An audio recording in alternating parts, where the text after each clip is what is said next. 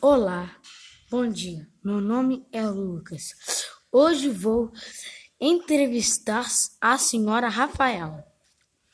Primeira pergunta: Por que se deve praticar exercícios físicos? Bom, eu acho que a prática de exercício ela previne muitas doenças, então ela é importante nesse contexto. Vamos para a segunda pergunta. Você pratica alguma atividade física? Sim, Qual? eu pratico caminhada. Qual a intensidade que você exer se exercita? Eu exercito por volta de três vezes por semana.